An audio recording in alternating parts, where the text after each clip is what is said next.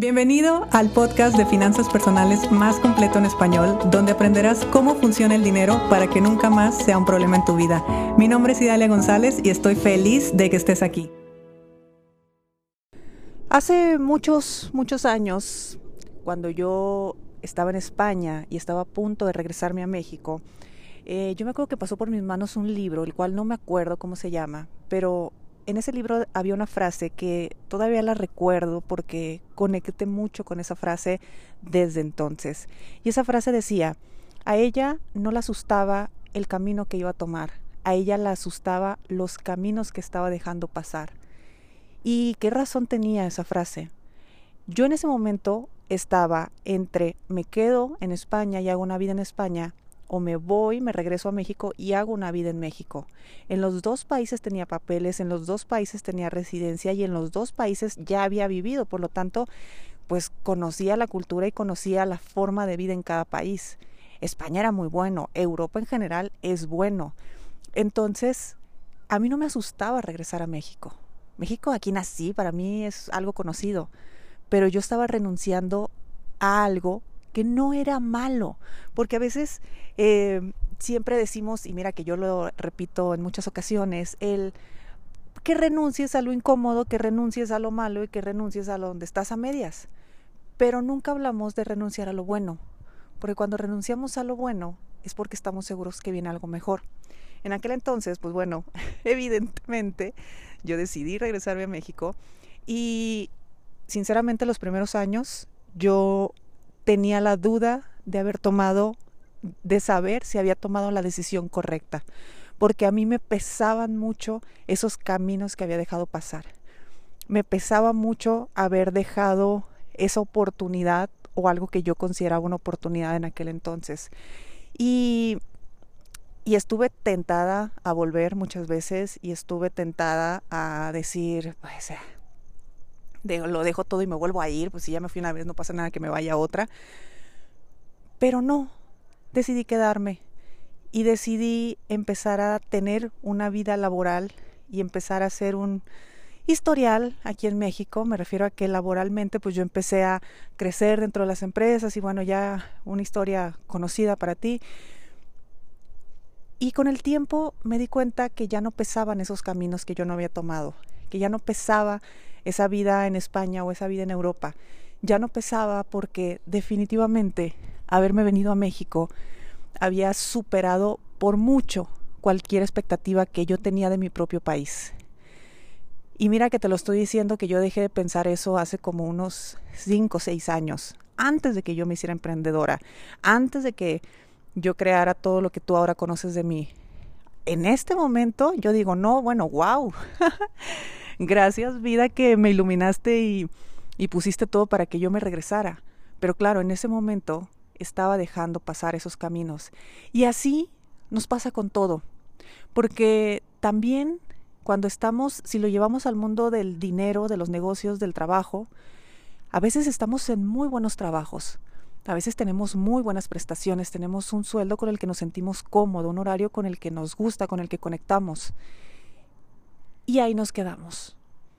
Ya no, hasta desactivamos nuestros currículums que están en línea y todo porque ya estamos bien en el punto donde considerábamos bien, satisfecho, cómodo y cerramos la puerta a algo mejor. Porque el hecho de que ahorita estemos muy bien no significa que después podamos estar excelente, que es lo que yo le digo a la gente con el dinero. El hecho de que tú mañana ganes el doble de lo que ganas ahora no significa que eso sea grandioso, significa que puedes ganar el triple. Entonces, ¿por qué te vas a conformar con el doble si puedes ganar el triple? Pues bueno, lo mismo. Con los negocios igual. A veces es necesario renunciar a utilizar nuestro tiempo en pequeñas actividades que no nos están generando dinero, que no nos están generando clientes, que nomás nos están ocupando espacio en la mente. Y sí lo disfrutamos, sí lo queremos y sí hasta cierto punto podemos vivir de él, pero no estamos dejando, no estamos tomando el camino que tal vez nos lleva a algo mejor. Entonces, claro, si tú hace unos años me hubieras dicho, oye, ¿tú quisieras tener una escuela de finanzas personales? Yo te hubiera dicho, por supuesto, yo tomé el camino que me dirigía a crear una escuela. Pero ¿qué fue lo que dejé en el camino? ¿Cuáles fueron los, las oportunidades que yo dejé pasar? Yo dejé pasar un montón de cursos online que yo tenía. Cursos online individuales, o sea, me refiero a eh, estaban solamente bajo mi marca personal, y sí se vendían, y sí a la gente le gustaban, y todo pasaba de forma cómoda para mí, pero yo elegí renunciar a eso que era muy bueno para emprender una escuela. ¿Y por qué iba a emprender una escuela? Porque en la escuela yo me podía multiplicar y al final yo iba a poder llegar a más gente.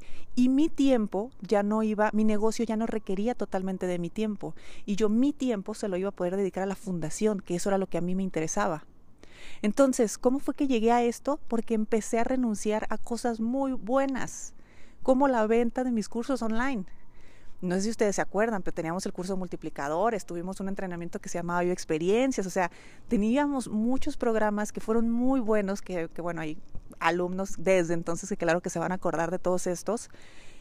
Y la verdad es que yo me pude haber quedado ahí y, hubiera vivido y hubiera vivido muy cómoda, pero no hubiera los otros caminos eh, que después iban apareciendo.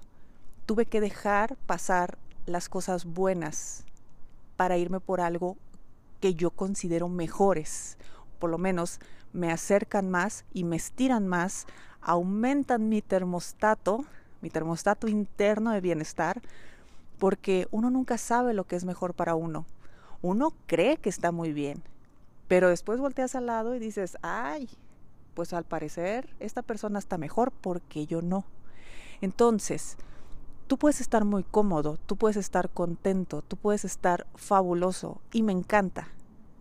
Pero a veces todas las oportunidades y todos los caminos que tenemos, es importante decirles no o decirles gracias para que se abra perfectamente bien el camino que sí queremos.